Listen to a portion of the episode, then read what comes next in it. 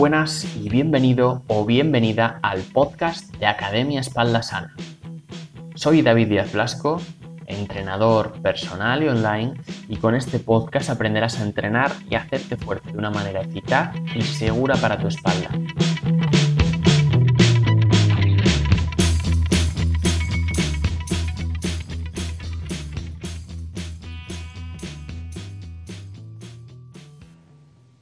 En el episodio de hoy hablaremos con Cristóbal Pérez Sixto, graduado en Ciencia y Tecnología de los Alimentos, máster en Nutrición, y en esta charla vamos a intentar asentar las bases de una buena alimentación, vamos a saber qué es realmente una dieta equilibrada, cómo llevarla a cabo, pero asentando bien las bases de la nutrición. Entenderemos ciertos conceptos que podemos escuchar o leer por los medios y que no sabemos muy bien a qué se refieren, pues mediante esta charla vamos a intentar ir descifrando estas palabrejas que nos encontramos muy a menudo para poder ir dando sentido y dando una buena estructura a esa alimentación correcta y equilibrada.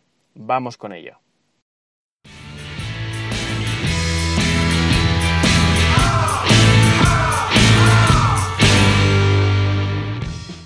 Muy buenas, Cristóbal. Lo primero, muchísimas gracias por aceptar esta invitación y, estar aquí con nosotros.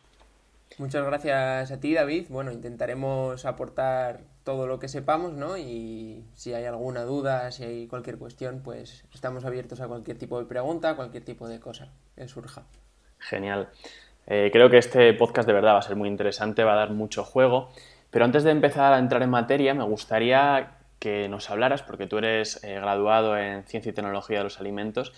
Me gustaría que hablaras un poco de, esta carrera, de cuál es tu profesión realmente, porque probablemente mm. muchas personas de las que nos estén escuchando no la conozcan, porque no tienen la visibilidad que pueden tener otras carreras, o quizá la confundan con la nutrición. Entonces, explícanos un poco en qué consiste y a qué te dedicas. Pues bueno, mira, te comento, la ciencia y tecnología de los alimentos se parece mucho, como tú me comentabas, a, a la nutrición, ¿no? Pero si bien es cierto, está más enfocada a lo que es la, industria alimentaria. Está enfocada a trabajar dentro de un departamento de calidad, dentro de un, departamento de investigación y desarrollo, y más de, o también puedes trabajar dentro de una empresa que se dedique a certificar industrias alimentarias, haciendo auditorías, eh, siguiendo unas normas de calidad, etc. Más enfocado eso, al tema de la calidad. Pero al final tú también te puedes, puedes enfocar tus salidas a, lo que es la nutrición, ¿no? Yo a día de hoy estoy trabajando en, una asociación eh, sin ánimo de lucro, una asociación de pacientes, de pacientes con enfermedad celíaca, digamos que los, eh, estas personas que no, toleran el gluten dentro de su dieta. Y bueno, mm, hago diferentes tareas, desde la certificación de restaurantes e industrias alimentarias hasta, pues bueno, charlas sobre cómo llevar una dieta sin gluten o, o cosas de este tipo, ¿no? Al final, bueno, es reinventarte un poco y, ver por, por, por, dónde puedes tirar tus, tus salidas. Qué interesante y al final son, sois aquellas personas que nos cuidan más o menos en el, en el origen, en, lo que nos dan de comer. O sea, que, que, me parece muy importante y por eso me parecía importante darle, darle visibilidad. Pues sí, y bueno, luego respecto al tema de, de la nutrición, también tengo recién terminado un máster en nutrición y salud que también quizás por lo que tanto me interesa la nutrición no es por, por este máster, porque siempre ha sido uno de mis hobbies la nutrición. Qué bueno, pues vamos a empezar a entrar en materia, vamos a intentar en este episodio asentar un poco las bases de, conocimiento de, cualquier persona media que nos esté escuchando. Y vamos a empezar por una pregunta que parece demasiado concreta, pero creo que va a ser bastante general y es eh, ¿por qué falla nuestra alimentación? Sí, es, una, es muy buena la pregunta porque a día de hoy eh, es un, gran tabú el tema de la alimentación en nuestra sociedad, ¿no? Y bueno, son, yo creo que son diferentes los factores que hay que tener en cuenta para, explicar esta pregunta. Y yo me he centrado en tres, quizás haya más, pero me he centrado en tres que, que voy a comentaros ahora. El primero de ellos eh, sería un factor clave, mm, que sería la, facilidad que tenemos para encontrar alimentos eh, altamente procesados y poco saludables, con, un contenido muy elevado en ingredientes, eh, son poco saludables como con estos ingredientes, como pueden ser los, los azúcares simples, azúcares añadidos, a un producto que realmente inicialmente no tiene azúcar. Y por otro lado también tenemos grasas saturadas o grasas hidrogenadas de las cuales hablaremos a continuación, ¿vale? Eh, también comentaremos eh, al final el, tema de los ultraprocesados, el qué son los ultraprocesados, ¿no? Pues este es uno de los factores. El segundo de los factores importantes que nos encontramos es que en nuestro día a día mm, encendemos la televisión o vemos cualquier revista o nos metemos en el teléfono y nos encontramos con publicidades engañosas que promueven, pues eso, en exceso la alimentación poco saludable. Es otro factor que ayuda a el fallo en nuestra alimentación en el día a día, ¿no? Y para que nos hagamos una idea sobre este tema, si lo que comentaba, si encendemos la televisión ahora mismo, hay datos de que tenemos aproximadamente un 10% de, de probabilidades de encontrarnos con un anuncio publicitario de alguna multinacional de alimentos azucarados, mmm, que nos habla de temas de bollería industrial, refrescos azucarados o incluso eh, grandes cadenas de, de comida rápida, ¿no? Estos temas por suerte, en los últimos años, los temas de la publicidad, sí es verdad que se han ido regulando, eh, aunque aún estemos muy lejos de la perfección respecto a esto. Por ejemplo, eh, hace unos años llegaron a tal repercusión sobre la población que una de las mayores cadenas de comida rápida, como es McDonald's, vamos, voy a decir marcas sin estar patrocinado por ninguna marca ni, ni ningún tema de estos, ¿no? Pues utilizaba el payaso para atraer a, los clientes más jóvenes. Y por suerte, esto comenzó a regularse y los diferentes gobiernos de los diferentes países dijeron, oye, ¿cómo estás utilizando la imagen de un payaso para atraer a, clientes, mm, vamos a eliminarlo para no promover por ese lado eh, la comida rápida, ¿no? El fast food que, que al final de poca calidad que te puede ofrecer, bueno, quizás no me tenía que mojar ahí, pero que te puede ofrecer McDonald's. Y bueno, otro ejemplo más actual que nos encontramos y que se está intentando regular es el tema de los cereales azucarados. En diferentes países de Europa, los típicos, las típicas cajas de cereales de, desayuno ya no pueden utilizar reclamos como imágenes animadas o animales que puedan suscitar eso al, al, reclamo de los más pequeños, ¿no? Al final lo que se busca primero es eliminar esas imágenes que puedan llamar la atención de, de los niños que son los que van a aprender a comer cuando, cuando son pequeños, ¿no? Si tú ya empiezas a darle a un niño, pues eso, cereales azucarados, bollería, pues al final el niño se va a, va a querer eso cuando sea mayor, ¿no? Eh, y un ejemplo de estos es la, la marca de Chocapic. Se está... Eh, los Chocapic, estos que no sé si son de Nestlé, no sé qué ahora mismo de qué marca son, pues se está trabajando para que eliminen el, las imágenes del perro animado que aparece sobre el envase. ¿Vale? Eh, y bueno, es evidente que con, con, pequeños detalles, muchos de los mensajes que nos encontramos en los alimentos poco saludables ayudan también a que fallemos en nuestra alimentación saludable y equilibrada, ¿no? Y por último, el tercer factor, que quizás ha sido el que más me ha costado un poco pensar en él, es el, el factor humano o el factor de la procrastinación alimentaria, ¿vale? Esto viene un poco inventado, pero eh, ¿a qué nos referimos con esto? Pues bueno, al hábito de prestar poca atención y poco tiempo a nuestras comidas en el día a día. Esto yo creo que a día de hoy es uno de los factores más importantes que nos, que nos bueno, que no nos permiten llevar a cabo una dieta correcta o, o una alimentación saludable más que una dieta correcta. ¿Cómo explicamos esto? Pues es sencillo, vivimos en eso, en una sociedad de estrés constante en el que comer muchas veces es a lo que menos importancia le damos. Y bueno, si en lugar de comer y preparar nuestras comidas en 20 minutos, pues dedicáramos eso, 10 o 15 minutos más, seguramente pues podríamos fijarnos, mucho más en lo que comemos, ¿no?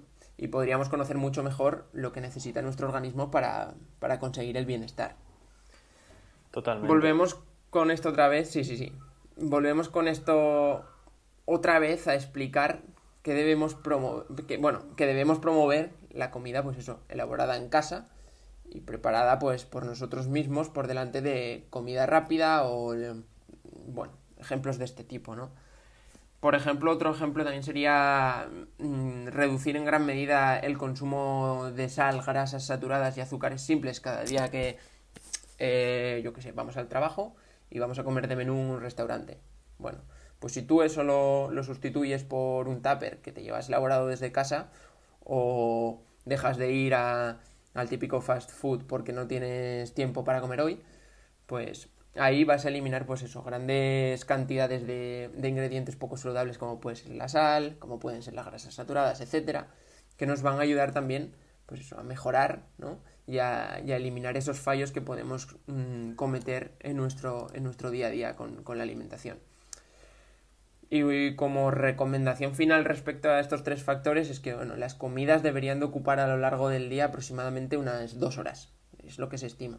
15 minutos el desayuno, 10 minutos la comida de media mañana que ya llevarás preparada, 45 minutos la comida del mediodía junto con la preparación, 10 minutos la merienda y otros 45 minutos la cena. Al final son recomendaciones que haces fácilmente, ¿no? Pero que mm, si muchas veces nos paramos a pensar el tiempo que le dedicamos, Mm, no llegamos quizás ni, ni, a la hora, hora y media en un día, ¿no? Eh, habrá de todo, evidentemente, pero si vemos que estamos cometiendo fallos, pues se pueden evitar de esta manera. Totalmente de acuerdo y, y como hablaba con, con, Alberto el otro día acerca de los hábitos, en, esta, en, el, en, el, tema alimentario también tiene toda la importancia del mundo. Sí y con ello la educación que recibimos, es lo que dices, la educación que recibimos tanto de nuestro entorno, que por tradición pues consume este tipo de, comida ultraprocesada o va a los restaurantes cuando no tiene tiempo a comer, tanto como a nuestro, la educación que recibimos de entornos más lejanos como puede ser lo que dices, la publicidad, eh, etcétera. Sí, al final, hasta ahora estamos hablando de tres factores que son cambiar los hábitos. No es cambiar un alimento por otro, es cambiar hábitos, cambiar hábitos de no comer en este sitio, no comer en otro sitio y, seguramente pues, pues, pues mejorarás en ciertos fallos ¿no? que, cometes en el día a día. ¿Y a qué nos puede llevar el que sigamos continuando con estos malos hábitos o con estos hábitos eh, insanos a la hora de, alimentarnos? Bueno, pues llevar alimentaciones deficientes y poco saludables mm, aumenta el riesgo de padecer diferentes enfermedades. Mm, es una realidad mm, avalada por, diferentes comités científicos, diferentes sociedades nutricionales. ¿no? La ciencia en los últimos 20 años ha hecho geniales avances en el, mundo de la nutrición y se han mostrado evidencias de, esto que estamos hablando. Y para que nos hagamos una idea, mantener una dieta poco equilibrada, pobre en alimentos no procesados, como pueden ser las frutas, las verduras, los cereales integrales no refinados, junto con otros malos hábitos de salud como fumar o beber alcohol y no mantener una actividad física moderada, pues aumenta en exceso el riesgo de padecer enfermedades cardiovasculares. Que nos preguntaremos, ¿qué son estas enfermedades cardiovasculares? Pues bueno, conocemos a nivel médico estas enfermedades como la obesidad, la hipertensión arterial, las cardiopatías y enfermedades del corazón o enfermedades vasculares y también mm, se relacionan como enfermedades eh, cardiovasculares las insuficiencias cardíacas. Y ahora, pues me gustaría comentar un tema mm, sobre, para que nos hagamos una idea, tirándome un poco a la piscina, ¿no? Eh, pues me gustaría comentar una, reflexión. Mira, eh, os comento que en, el año 2015 la ONU y sus países miembros pues redactaron una agenda de objetivos a cumplir antes del año 2030. Estos objetivos los podemos encontrar en el documento de los 17 objetivos, válgame la redundancia, del desarrollo sostenible. El segundo de los, de los inputs que se marcan en, este documento es el, denominado hambre cero, en el cual se recoge que los países a nivel mundial eh, deben poner fin al hambre mundial, lograr la seguridad alimentaria, es decir, que todas las personas les lleguen alimentos en unas condiciones coherentes, promover la agricultura sostenible y por último, en el que nos vamos a centrar, aunque probablemente sea el menos importante de los cuatro, eh, que es el de mejorar la nutrición de la población mundial. ¿vale? Si es verdad que los tres anteriores, a nivel ético y moral, están muy por encima de este último. ¿no? Eh, es evidente que no es el más importante. Pero bueno, aún así debemos de trabajar para llegar a asumir todos estos objetivos, porque yo creo que no llegaremos por mala suerte a ninguno, eh, seguramente lo intentarán, pero no sé qué opinas tú, pero yo creo que... Totalmente de acuerdo y, es que es un tema que no se están tomando las medidas eh, que se deberían de tomar en el sentido de que se está intentando atajar un problema, bajo mi punto de vista, hmm. eh, por cosas más bien superficiales en vez de atajarlo por la raíz. Y la raíz eh, yo siempre estoy cada vez más convencido de ello, es educar. Si educas, las personas van a ser libres, les puedes ofrecer lo que quieras, porque esas personas van a saber distinguir lo bueno, lo malo, lo que le conviene en un momento y lo que le conviene en el otro. Entonces, el fomentar la educación, eh, vuestra labor como comunicadores a nivel los profesionales de la alimentación o de la salud, en educar y hablar el lenguaje de las personas para que estas personas lo entiendan y sepan lo que tienen que hacer, a mí me parece vital. Y yo creo que, por suerte, en los últimos años o en los últimos meses, sí que se van viendo pues, profesionales que van intentando hablar ese lenguaje, intentando acercar este tipo de cosas a la hmm. población.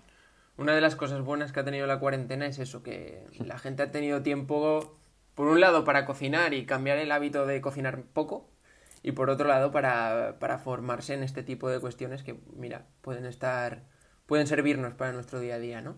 Totalmente, sí. Y, quiero recalcar en que has dicho que lo considera epidemia mundial, el tema de, la obesidad. No sé, sí, perdona. Con esto también ahora quiero reflexionar un, tema respecto a estas dos cosas que hemos hablado ahora, tanto a lo de los 17 objetivos como a que, supone llevar una, una dieta deficiente que, bueno, que al final está muy relacionado, pues eso, con, las enfermedades cardiovasculares, ¿no? Pues por eso lo que te comento, quiero hacer una, comparativa la cual aseguro que será fuerte y quizás pues eso haya muchos detractores de, de ella, pero quiero concienciar sobre esto. Bueno, ahora mismo en el año 2019 y lo que llevamos de año 2020 estamos conviviendo con, con la pandemia mundial del COVID que se ha llevado aproximadamente medio millón de personas en seis meses. Una gravedad absoluta. Pero bueno, ahora planteo lo siguiente. En el año 2012, que esto me centré en un informe de 2012, pero que ahora será similar, eh, la OMS confirmó que las enfermedades cardiovasculares habían registrado unas defunciones de 17,5 millones de personas, lo que equivale al 30% de las defunciones mundiales de ese año. Y bueno, las causas de fallecimientos pues se relacionaban pues eso, con factores como la mala alimentación, el consumo de tabaco y alcohol, el sedentarismo y la falta de deporte. Es un ejemplo que lo quiero únicamente plantear para que reflexionemos y demos vueltas a lo que es necesario y a lo que no, ya que la OMS eh, ha declarado la obesidad eso, como epidemia mundial, lo que comentabas tú antes, ¿no? Eh, la, la, obesidad se ha declarado como, como un gran problema y no tenemos quizás unas medidas para frenarlo. Entonces, mm, por eso creo que, es importante hablar de esto. Es, parece fuerte a priori, eh, ruego que contextualice la persona que nos esté escuchando, parece fuerte, pero es que muchas veces tiene que ser algo que impacte para que el mensaje cale, porque estamos hablando de que la obesidad ha sido considerada epidemia mundial no este año, sino años anteriores, y no se le está prestando la, la atención que debería de tener. Y es que la solución, a diferencia de otros problemas que ahora tenemos, y por desgracia aún no la tenemos, es que la solución la tenemos, la solución de, esta epidemia que estamos sufriendo a, nivel de obesidad. Es lo que tú comentabas, la educación, educación nutricional y educación de, mejorar los hábitos, ¿no? Lo que pasa que quizás mucha gente no tenga pues la voluntad y otra mucha tampoco tenga el soporte para hacerlo, ¿vale? Porque uno de los temas muy importantes es que en países desnutridos cuando eh, las personas desnutridas se, bueno, se introducen en un sistema de reintroducción de, alimentos, es decir, tanto niños como padres, madres, etc., los primeros alimentos que van a consumir después de salir del programa de reintroducción de alimentos van a ser alimentos ultraprocesados, llenos de azúcar, llenos de harinas, llenos de... ¿Por qué? Porque va a ser lo más barato para ellos. Va a ser a lo que mayor acceso tengan, no van a tener neveras para poder meter la fruta y la verdura, eh, no van a tener eso, el soporte que les ayude a alimentarse de una manera correcta, ¿no? Entonces, vas a mejorar, evidentemente, con, los años, el, hecho del hambre mundial, esperemos, deseo, eh, pero vas a meterte en el problema de mejorar el tema de la nutrición a nivel mundial, ¿no? Entonces, bueno, es una reflexión sin más, que, quiero que la gente le dé vueltas la cabeza sin más. Pues, totalmente, totalmente necesaria, eh, por cierto. Vamos a continuar con ese proceso educacional que estamos intentando arrancar para que la gente vea que no solo hablamos, sino que actuamos, intentamos dar ejemplo. Muchas personas cuando empiezan a intentar cuidar esta alimentación, yo veo que se centran mucho en aspectos eh, muy superficiales que pueden estar en, una cima de una, de una, pirámide, pero que no son la base y la base no la tienen. Pues vamos a empezar, vamos a empezar un poco por esa base, por em, las bases de la nutrición. ¿Qué deberíamos de conocer inicialmente acerca de la nutrición para a raíz de eso comenzar a seguir construyendo esos buenos hábitos? Vale, pues bueno, la base principal de la nutrición ahora mismo sería conocer qué son los macronutrientes y qué son los micronutrientes, ¿no? Si es verdad que ahora puede ser que te vaya a meter un poquito de, de, chapa con el tema, ¿no? Pero bueno, al final es un tema que normalmente interesa y, bueno, mm, puede estar bien como eso, como base para saber lo que, lo que hay en los alimentos, lo que son los ingredientes, ¿no? Totalmente, porque seguramente se lea información de un lado, de otro, y muchas veces no se sabe contrastar y verificar hmm. que es válido, con lo cual me parece, aunque como tú dices son chapa esas dos palabrejas, me parece interesante hmm. conocer sobre ello. Vale, pues mira, comenzaremos en primer lugar pues con los macronutrientes, que son los conocidos como los carbohidratos, los lípidos o grasas y las proteínas, que principalmente tienen una función eh, proveedora de energía. Después hablaremos de los micronutrientes, que serían las vitaminas y los, y los minerales, ¿vale? Eh, bueno, como os comento, los macronutrientes principalmente tienen una función energética y esta energía se va a medir en calorías, que seguramente todo aquel que se haya metido en una dieta va a saber lo que son las calorías o al menos le han hablado de calorías mil veces, ¿no? Eh, y, ese, y bueno, pues el consumo de, estos, macronutrientes es esencial para, el crecimiento, reparación y desarrollo de nuevos tejidos. Eso es una de las funciones importantes. Otra de ellas es la conducción de impulsos nerviosos, y otra es la regulación de procesos corporales, ¿vale? Son, digamos, como los pilares dentro de los que se sustentan los macronutrientes. Eh, ¿Cuáles son estos macronutrientes? Pues empezaré con los carbohidratos. Los carbohidratos en sí mismos son cadenas pequeñas, eh, bueno, cadenas, mejor dicho, de pequeñas moléculas de azúcares, con una función también, pues eso, principalmente energética. Si estas cadenas son muy cortas, diremos que estamos ante carbohidratos simples, estos carbohidratos simples son de, fácil asimilación o absorción para nuestro organismo y están relacionados con dietas de baja calidad, ya que los encontramos principalmente en alimentos procesados, como los cereales de desayuno, los dulces y la bollería. Aunque también podemos encontrar azúcares simples, lo que pasa que de otra manera y con otro nombre, eh, que son de buena calidad, que los encontramos en las frutas y en algunas verduras y hortalizas. Estos azúcares los llamaríamos azúcares intrínsecos, que son los que están dentro de un alimento que no se procesa y son azúcares que nuestro organismo va a necesitar, ¿vale? En este caso. Y luego, por otro lado, cuando estas cadenas de azúcares son más largas, los carbohidratos se absorben a menor velocidad y podemos decir que nuestro organismo los metaboliza más lentamente. Eh, estamos hablando en este caso de los carbohidratos complejos o almidones, que son de una absorción más lenta y los encontramos principalmente en alimentos relacionados con una correcta alimentación, como el pan, los cereales crudos, el arroz, las verduras o las legumbres. Ay. vale. Eh, por, otro lado, tenemos eh, dentro de los carbohidratos también tenemos la fibra. Un componente fundamental en nuestra dieta, mm, ya que nos ayuda principalmente pues, a mejorar el tránsito intestinal. Y bueno, la fibra tiene menor función energética que los carbohidratos simples y complejos y la podemos encontrar en alimentos como los cereales crudos integrales, como el arroz integral, la quinoa, la pasta integral o el pan integral, y también en legumbres, frutas y verduras. Veréis que digo legumbres muchas veces, porque muchas veces lo dejamos muy de lado, pero es un alimento que yo considero como alimento oro, ¿vale? Que no puedes comer todos los días de la semana, pero sí que meterlo dos o tres veces a la semana dentro de, nuestros hábitos, de nuestras dietas, está genial, ¿vale? Eh, y bueno, luego comentar que los carbohidratos tienen, pues eso, diversas funciones en nuestro organismo, como por ejemplo la función de combustible energético para el organismo. Mm, comentaros, aunque quizás nos suene que aproximadamente el organismo de una persona necesita entre 1800 y 3000 kilocalorías. Mm, esto diferirá siempre en función de la persona, el sexo, la edad y, la actividad física que realice.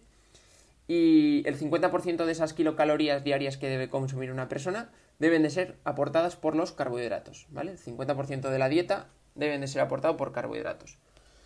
Y luego, por otro lado, otra de las funciones también es combustible energético en el cerebro humano. Decimos que el cerebro solo funciona eh, con glucosa. La glucosa es el combustible fundamental para que nosotros pues, podamos sacarle las funciones fundamentales al cerebro. Eh, y luego también tenemos la función de reserva energética en músculo.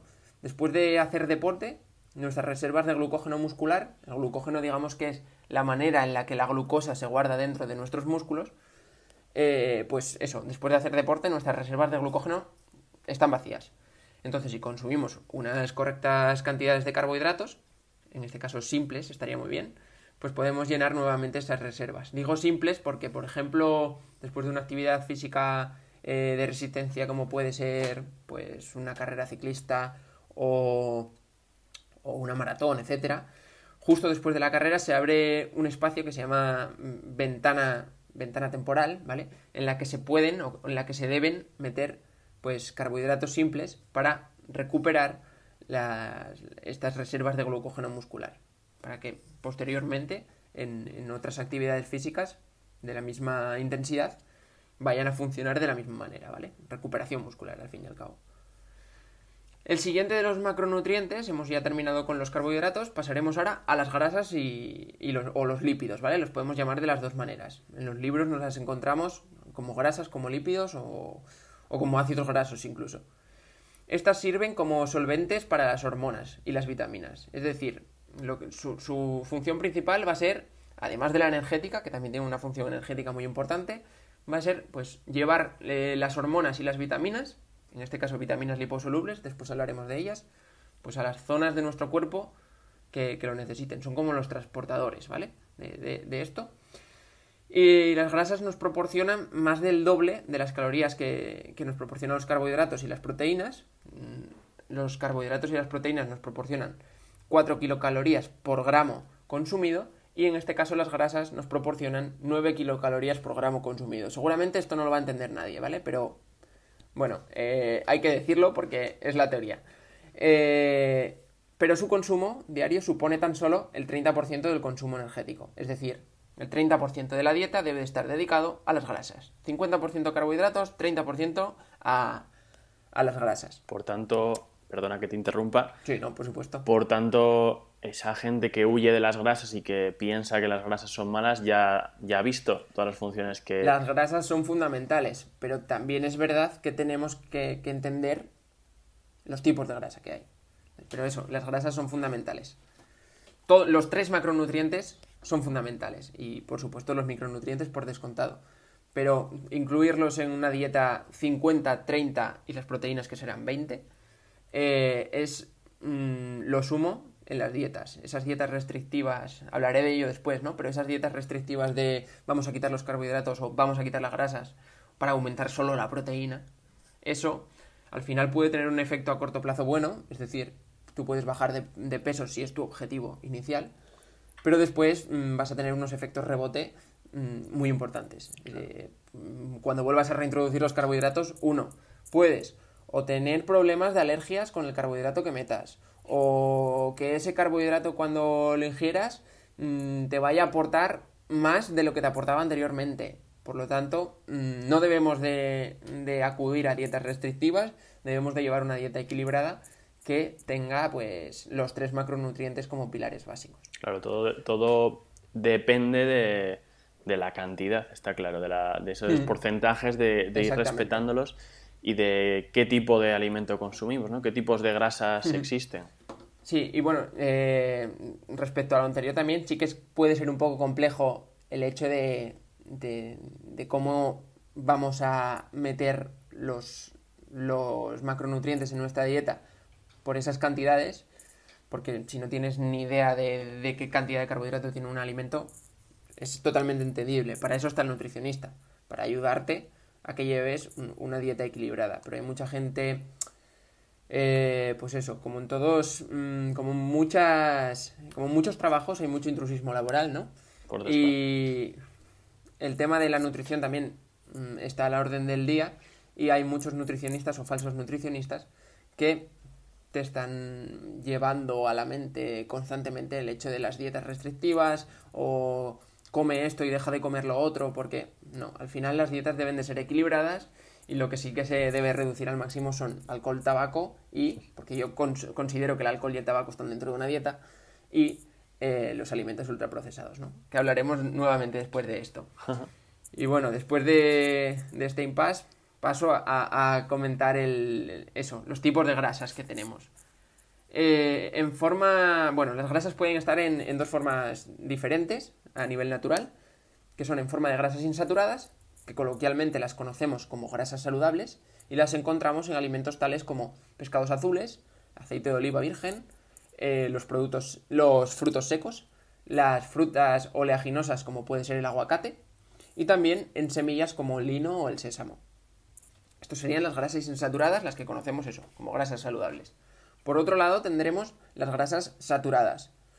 Eh, un consumo elevado de grasas saturadas, junto con un consumo elevado de azúcares simples, se, relaciona con, con, una mayor propensión a padecer enfermedades cardiovasculares, lo que hablábamos anteriormente y por lo tanto son las conocidas como grasas poco saludables. Las encontraremos en alimentos procesados como bollería, cereales de desayuno, galletas, eh, algunos cortes de carne grasos. No quiere decir que dejemos la carne de lado, ni mucho menos, ¿vale? Que la puedes dejar, pero no quiere decir que la dejes de lado. Y en productos a base de, chocolate, pues eso, muy azucarados y muy, muy grasos, ¿no? No quiere decir que tampoco que un chocolate con el 85% de cacao tenga grasa mala, ¿no? ni mucho menos. Productos a base de cacao que, pues eso, puedan tener grandes dosis de, grasas saturadas. Y otro tipo de, de, grasa, también poco saludable, quizás la menos saludable de todas, pero que no existe de origen natural, sino que los procesos tecnológicos de fabricación y procesado las generan, son las grasas trans o grasas hidrogenadas que por suerte en los últimos años este tipo de grasas comienzan a desaparecer del mercado porque se las ha demonizado a nivel de, divulgación científica, ¿vale? Eh, lo que os comento eso, pues eso, está, están desapareciendo del mercado de los alimentos industriales procesados, pero aún así nos las podemos encontrar en, en el súper. ¿Dónde? Pues por ejemplo en las margarinas y en los pasteles y en la bollería industrial. Estas grasas mm, aparecen en los alimentos, eso, tras una transformación tecnológica que se realiza pues modificando las grasas saturadas e insaturadas, que tras un proceso que además es tanto contaminante como poco biosostenible. Y bueno, por último, para acabar con los macronutrientes, tendríamos las proteínas, esas proteínas que muchos andan por ahí comiéndose hasta el 50% de la dieta diaria basándola en proteínas, ¿no? Eh, las proteínas son, evidentemente, y igualmente, pues, pues pues fundamentales, como los carbohidratos y las grasas, y nos proporcionan aminoácidos y constituyen la mayor parte de la estructura celular. Digamos que son los últimos macronutrientes en ser utilizados por el organismo también para obtener energía. Tienen función energética, pero primero utilizaremos los carbohidratos, después utilizaremos las grasas y finalmente se utilizarán las proteínas, ¿vale? Eh, en los casos de extrema inanición, es decir, cuando ocurre esto, ya hemos consumido todos nuestros carbohidratos y todas nuestras grasas, el organismo utiliza los músculos del cuerpo, compuestos, eso, de proteínas, porque digamos que las proteínas van a formar músculos, van a formar eh, células, etc. Eh, pues van a utilizar esto, las proteínas, para generar esta energía. Y esto se conoce como emaciación. Esto es un, término muy técnico. Y se describe pues como una patología relacionada con la desnutrición, porque mm, las personas que están desnutridas, pues si van, si no pueden obtener energía a través de carbohidratos o grasas, si no pueden, pues eso, alimentarse correctamente, pues lo que van a hacer finalmente es tirar de las proteínas y alimentarse de las proteínas musculares. Después de este, de este comentario, bueno, al igual que, que los carbohidratos, pues las proteínas, como os comentaba, también nos proporcionan 4 kilocalorías por, gramo de producto. Pero se estima eso, que en una dieta equilibrada el consumo de proteínas tan solo debe aportar entre el 15 y el 20% de, de la energía diaria. ¿Quieres Por otro lado... Perdón, perdón. Sí, Ah, eh, ¿crees que en la dieta que, que habitualmente se lleva, por desgracia mal, se está cumpliendo esos, ese porcentaje en el caso de la proteína, por ejemplo, porque la gente está muy preocupada muchas veces con ello, con la proteína. Bueno, a nivel de una persona que se preocupe por su alimentación, depende cuál sea el objetivo de esa persona, Porque claro, si tienes un objetivo, vamos a centrarnos, no sé, en el mundo de la actividad física. Si tienes un objetivo de hipermusculación eh, que está muy extendido por redes sociales, etcétera, etcétera, en estos momentos, mm, esa gente sobrepasa con creces los niveles de, proteína. No vamos a decir que va a ser mm, malo para la salud, pero a veces llega a unos puntos en los que el consumo de proteínas es tan excesivo que tú vas a eliminar las proteínas o vas a tratar de eliminar las proteínas por la, por la orina, ¿vale? Y lo que vas a estar haciendo es que una molécula muy grande la vas a filtrar mediante tus riñones, la vas a filtrar para, mm, pues eso, mm, excretarla en este caso. Y esas moléculas, al ser tan grandes, lo que van a hacer es formar pequeños cristales en tus riñones que al final pueden acabar pues mm, con situaciones de, proteinuria, que es mm, pues eso, mm, orinar proteína, la molécula de la proteína directamente, y puede terminar en situaciones de, piedras en el riñón y de complicaciones muy grandes, ¿vale? Sí es verdad que hay que consumir unos, unas cantidades de proteína más que excesivas para que esto ocurra y durante unos prolongados periodos de tiempo. Pero eh, a nivel general la gente que realmente quiere comer bien lo está llevando a cabo correctamente. Pero sí es verdad que la población occidental tiene un consumo de proteínas alto, siempre por encima del 20%. Es interesante esto que dices y bueno, una vez más recalcar sobre, sobre la importancia que tiene la dosis y sobre la importancia que tiene el primero empezar por esa base y luego ya mm. ir matizando e hilando más fino, depende de tus objetivos, eso es. Mm. Pues sí, y bueno, eh, las fuentes de proteína también comentar un poco eso. Las fuentes de proteína donde las, podemos encontrar, que seguramente todo el mundo las conozca, pueden ser tanto vegetales como animales. Si es verdad que nosotros siempre optamos, o prácticamente siempre, por las animales. Porque, si bien es cierto, se absorben de mejor manera. Pero podemos encontrar proteínas de origen vegetal de una gran calidad nutricional y que se asemejan mucho a la, proteína de origen animal. Y entre los alimentos de origen animal, que son fuente de proteína, tenemos tanto carnes mm, de ave, ternera, cerdo y pescado, los huevos y la leche, y luego de origen vegetal tendríamos las legumbres, la soja, las lentejas, también soja y lentejas son legumbres, pero bueno, remarcar su, importancia, y los productos también a base de soja como puede ser el tofu.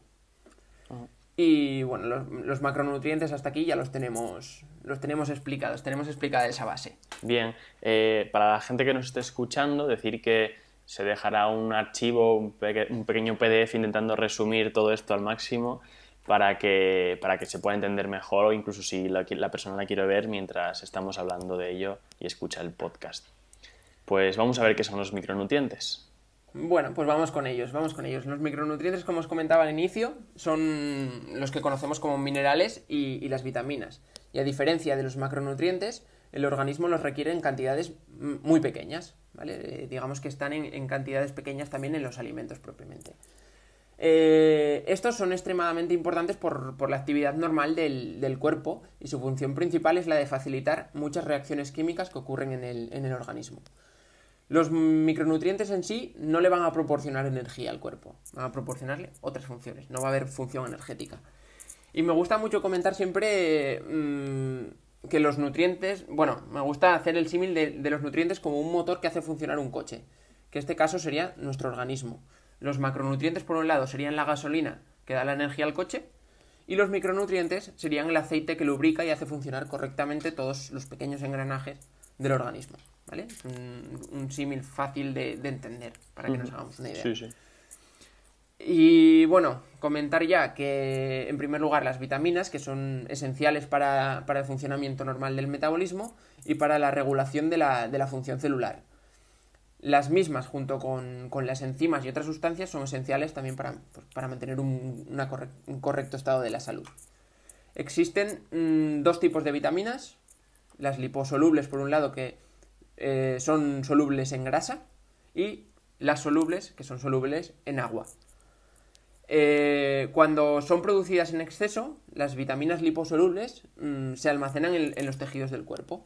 Es decir, tú cuando consumes vitaminas liposolubles, si tienes un exceso no pasa nada porque se van a bioacumular y, y no, va, no va a ocurrir nada en tu cuerpo. Si es verdad que si te pasas también como con las proteínas, Es decir, si consumes en exceso te puede ocasionar problemas, pero es complicado pasarse con las vitaminas en exceso. Y en cambio, el, el, exceso de vitaminas solubles, al ser solubles en agua, ¿qué va a ocurrir? Pues que se van a eliminar a través de la orina. Es decir, cuando tu cuerpo llega al requerimiento diario de las vitaminas solubles, mm, estas se van a eliminar. Por lo que muchas veces el típico suplemento alimentario de vitaminas, fíjate bien que lleve solo vitaminas liposolubles o que si tienes algún déficit, déficit en vitaminas solubles, lleve esa vitamina soluble. Porque muchas veces lo que estamos haciendo es meternos un suplemento que va a tener vitaminas solubles y las vamos a eliminar por la orina. ¿Qué estás haciendo? Pues las gallinas que entran por las que salen. Efectivamente, este gastar dinero. y bueno, pues comentar que las vitaminas solubles en agua eh, son la vitamina B y la C, eh, que las encontramos principalmente a nivel alimentario en verduras de hoja verde eh, y en frutas cítricas, principalmente es donde encontramos estas vitaminas, aunque están prácticamente en casi todos los alimentos, todas las vitaminas. Y por otro lado, las vitaminas liposolubles incluyen vitaminas la A, la D, la E y la K. Los alimentos ricos en estas vitaminas son los vegetales de hoja verde también, la leche y productos lácteos y aceites vegetales. Esto sería respecto a lo que, a lo que nos toca por, por vitamina. Luego, respecto a los minerales, se encuentran en forma ionizada en el cuerpo. Es decir, mm, tú el mineral lo consumes y son pequeñas moléculas que se van a cargar para que mm, nuestra célula las vaya a gestionar. Es decir, tú puedes tener unos minerales circulando por la sangre y otros minerales dentro de la célula. Es un mecanismo complicado de entender, pero bueno, tampoco me voy a meter más en el mecanismo. Se clasifican tanto en macrominerales como microminerales. Volvemos también a la clasificación fácil de macronutrientes, micronutrientes. Los microminerales se encuentran en, en, ¿cómo se dice? En eh, concentraciones traza, ¿vale? Eh, se encuentran, pues eso, los macrominerales siempre van a estar en mayor cantidad en nuestro organismo y en los alimentos, mm, de forma natural. Se denominan así al igual que los macro y micronutrientes, porque el organismo, pues eso, necesita pues una mayor cantidad de unos que de otros. Los macrominerales presentes en el organismo serían el calcio, el potasio, el hierro, el sodio y el magnesio. Y todos tienen pues diferentes funciones que no nos vamos a parar a, comentarlas ahora, quizás en otro momento podemos pararnos a comentarlas, pero eh, tienen diversas funciones. Y entre los microminerales tendríamos el cobre, el zinc, el cobalto, el, el cromo y el fluoruro. Lo mismo que los anteriores, muchas funciones. Como mucho podemos resaltar de los minerales eh, comentando que en deportes también de, de, resistencia es muy importante mantener en todo momento unos correctos niveles de sodio, magnesio y potasio, relacionados tanto con la hidratación como el correcto funcionamiento muscular. Y hasta aquí esta pequeña base eh, de macronutrientes y micronutrientes. Una buena masterclass sobre macronutrientes y micronutrientes. Y ahora que ya tenemos asentada esa, esa base, ya podemos empezar a construir, como decíamos. Y siempre hablamos de dieta equilibrada. La persona que nos esté escuchando querrá comenzar a tener esa dieta equilibrada. ¿En qué consiste o cómo llevar a cabo una dieta equilibrada? Bueno, pues una dieta equilibrada, como os comentaba antes, es la única dieta eh, que, yo recomendaría para aquellas personas que necesiten perder peso. A nivel teórico, una dieta equilibrada es aquella que está compuesta por una ingesta calórica calculada para cada persona en función del peso, la edad, la estatura, sexo y la actividad física, mediante la cual obtenemos lo que os decía antes, el 50-30-20. ¿Vale? 50% de la dieta deben de ser carbohidratos, un 30 o un 35% deben de ser de, grasas saludables y un 15 o un 20% deben de ser de proteínas. Con esto ya teorizado, con la teoría ya de, de, la dieta equilibrada, hay que decir que tenemos diferentes modelos de dieta equilibrada en todo el mundo. Cada país pues lanza sus propuestas, cada instituto de nutrición lanza sus propuestas. Muchos de ellos se plasman en, diferentes pirámides nutricionales que estaremos quizás no cansados de verlos, pero sí que estamos bastante familiarizados porque cuando estudiamos todos hemos visto la pirámide nutricional en el libro de biología, por ejemplo. No sé antiguamente, pero al menos nuestras generaciones eh, estamos cansados de ello. y a modo recomendación os animo a que os miréis mm, las pirámides nutricionales de la Sociedad Española de Nutrición Comunitaria, que está basada en la, en la dieta mediterránea la pirámide nutricional del Instituto Flamenco de Flandes, eh, Bélgica, que a mí mm, principalmente es la que más me gusta de todas, es una pirámide invertida.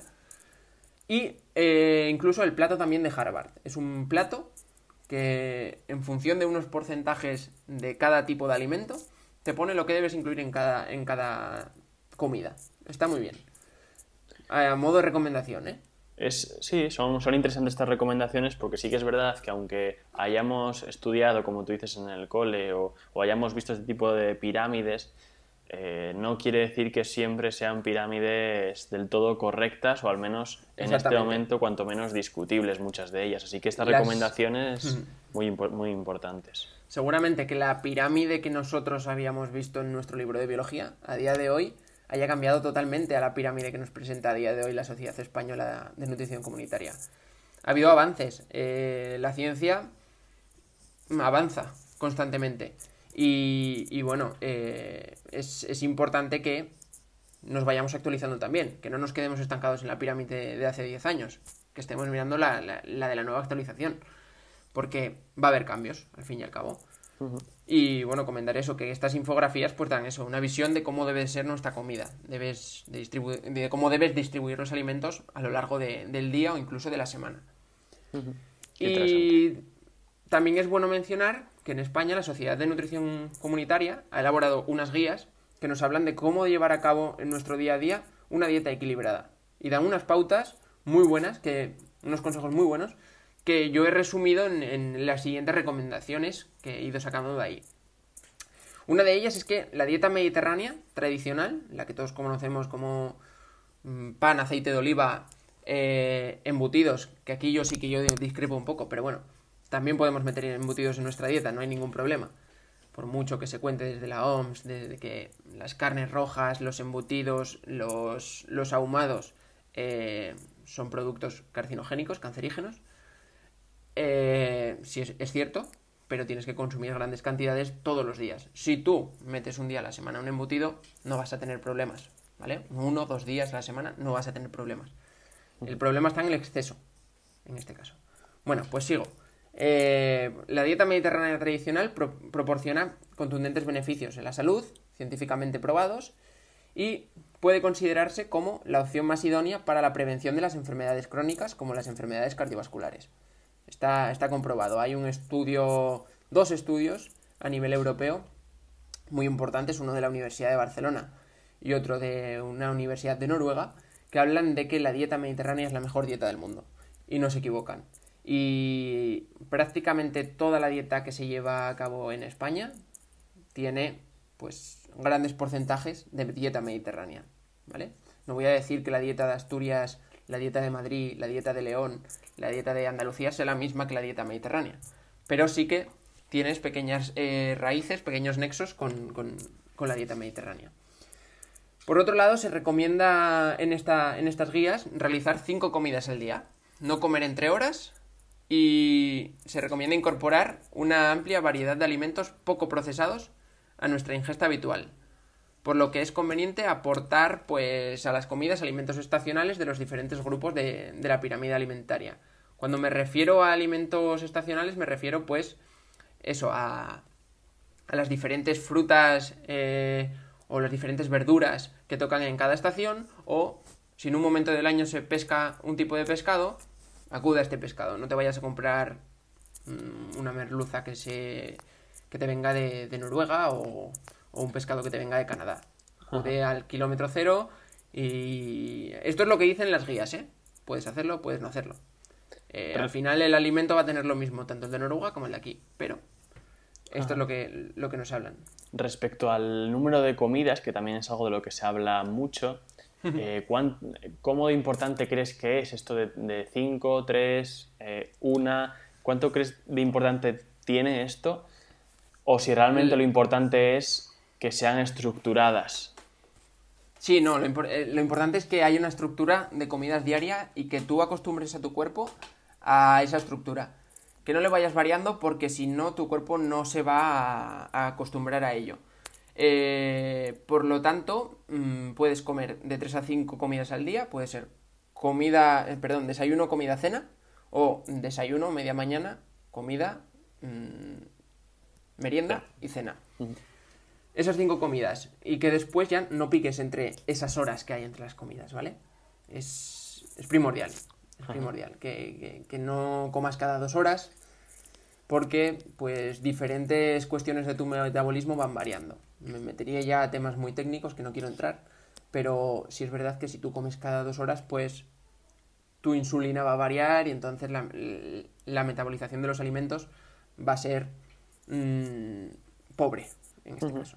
Sí, simplemente eso, aclarar el, que no es tan importante el número, sino más bien eso, el, estructurar bien tus comidas. Si son cuatro, son cuatro. Si son tres, son tres. Si tu cuerpo solo necesita dos, puedes necesitarlo. Mientras consumas lo que necesitas cada día, puedes hacerlo así. Yo recomiendo que sea a partir de tres en adelante.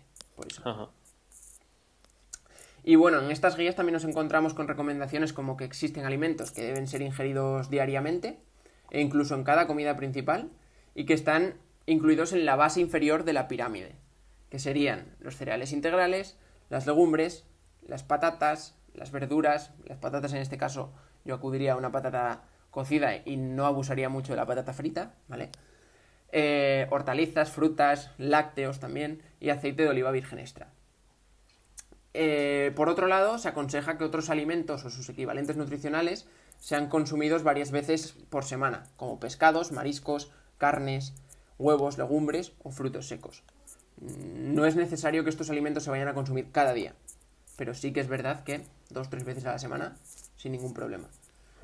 Eh, y por último, hay otros alimentos que deberían ser de consumo opcional, ocasional o moderado, como son las carnes rojas, los embutidos, los azúcares, los dulces y las bebidas azucaradas.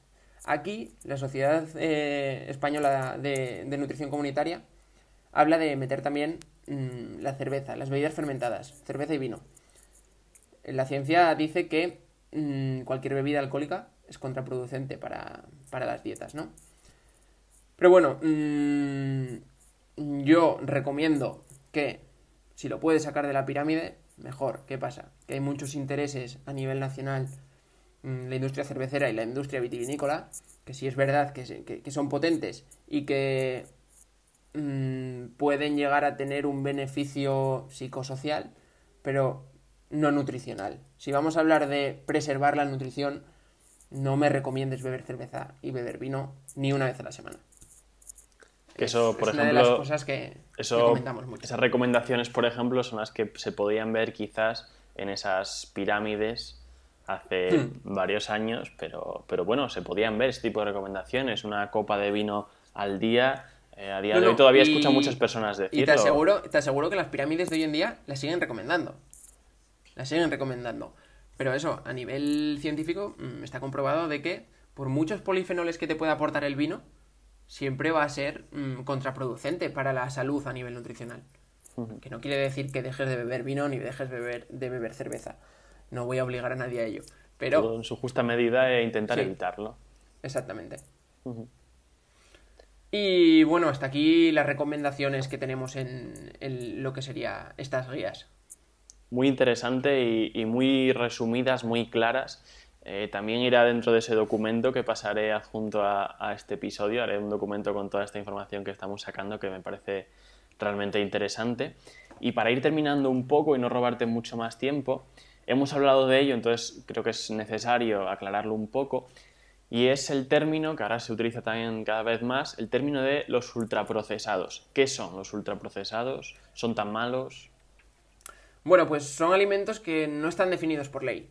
Mm, pero en los últimos años, divulgadores del mundo de la nutrición pues han definido, en mi opinión, muy acertadamente. Y uno de ellos, con el que tuve oportunidad de trabajar en una conferencia, fue Carlos Ríos, creador de My Real Food mm, y rey del movimiento Real Fooder, que comenta que estos productos son preparaciones industriales, comestibles, elaboradas a partir de sustancias derivadas de otros alimentos. Realmente no tienen ningún alimento completo, sino largas listas de ingredientes, ¿vale? Además, estos ingredientes suelen llevar un procesado previo, como puede ser una hidrogenación, una fritura, una hidrólisis de proteínas, eh, una refinación de, los azúcares, es decir, que esas cadenas grandes que teníamos pasen a ser cadenas pequeñas y entonces tengamos azúcares simples. eh, al final procesados que lo que van a hacer es disminuir la calidad nutricional del alimento, ¿vale? Eh, y en su etiquetado es frecuente leer materias primas refinadas como harina, azúcar, aceites vegetales, sal, proteína, etc. Y aditivos como conservantes, colorantes, edulcorantes, potenciadores de sabor y emulsionantes. Que muchas veces yo también quiero decir como tecnólogo de los alimentos y protector de los aditivos y conservantes, es que esas sustancias muchas veces se utilizan para mm, darle una función tecnológica al alimento. No demonicemos todos los aditivos. Mm, sí que hay alguno que puede ser que haya que demonizar. Pero que unas lentejas tengan un aditivo va a servir para que esas lentejas no se te pongan mal en dos días en tu nevera.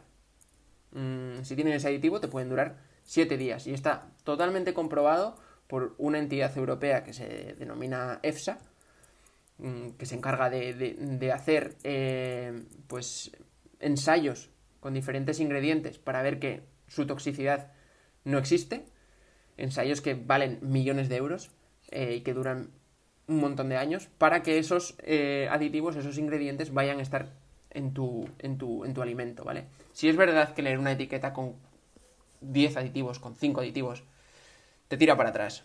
Pero si tú tienes una etiqueta con de eso, de las lentejas con un aditivo, no, no va a haber ningún problema con ese aditivo, ¿vale? Sí, que no nos volvamos locos y no nos volvamos al extremo de cualquier aditivo. Exactamente, porque sí que es verdad que hay movimientos en, centros comerciales, bueno, en supermercados, grandes superficies, que están intentando eso, demonizar el aditivo y no es necesario demonizar el aditivo porque cuando es lo que comentaba, si tú estás eh, poniendo una etiqueta a un aditivo, lo que estás haciendo por otro lado es disminuir la vida útil de un alimento. Mm, al final, la economía va va a preferir que haya ese aditivo, la economía personal de una persona que, vive en su casa con su familia, no, no la economía a nivel, a nivel grandes rasgos, ¿no? Totalmente de acuerdo.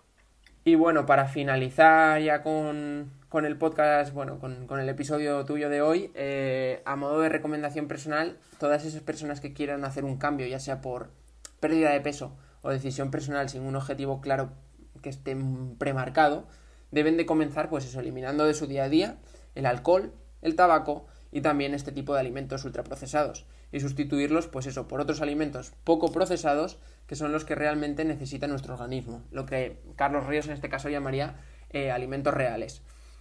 Otros divulgadores los llamarán de otra manera pero al final son frutas verduras hortalizas mm, y, todos los alimentos que hemos ido comentando dentro de las categorías correctas hoy Qué bueno, muy, muy interesante, Cristóbal, de verdad, muy claro todo.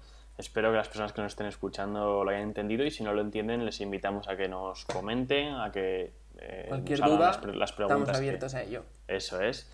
Y mil gracias. Seguro que habrá otro episodio contigo si a ti te apetece, porque me ha parecido muy interesante y creo que hay temas que se han quedado ahí por falta de tiempo y, se deberían de tratar. Así que mil gracias de nuevo y, hasta el próximo episodio. Igualmente. Hasta luego. Un saludo.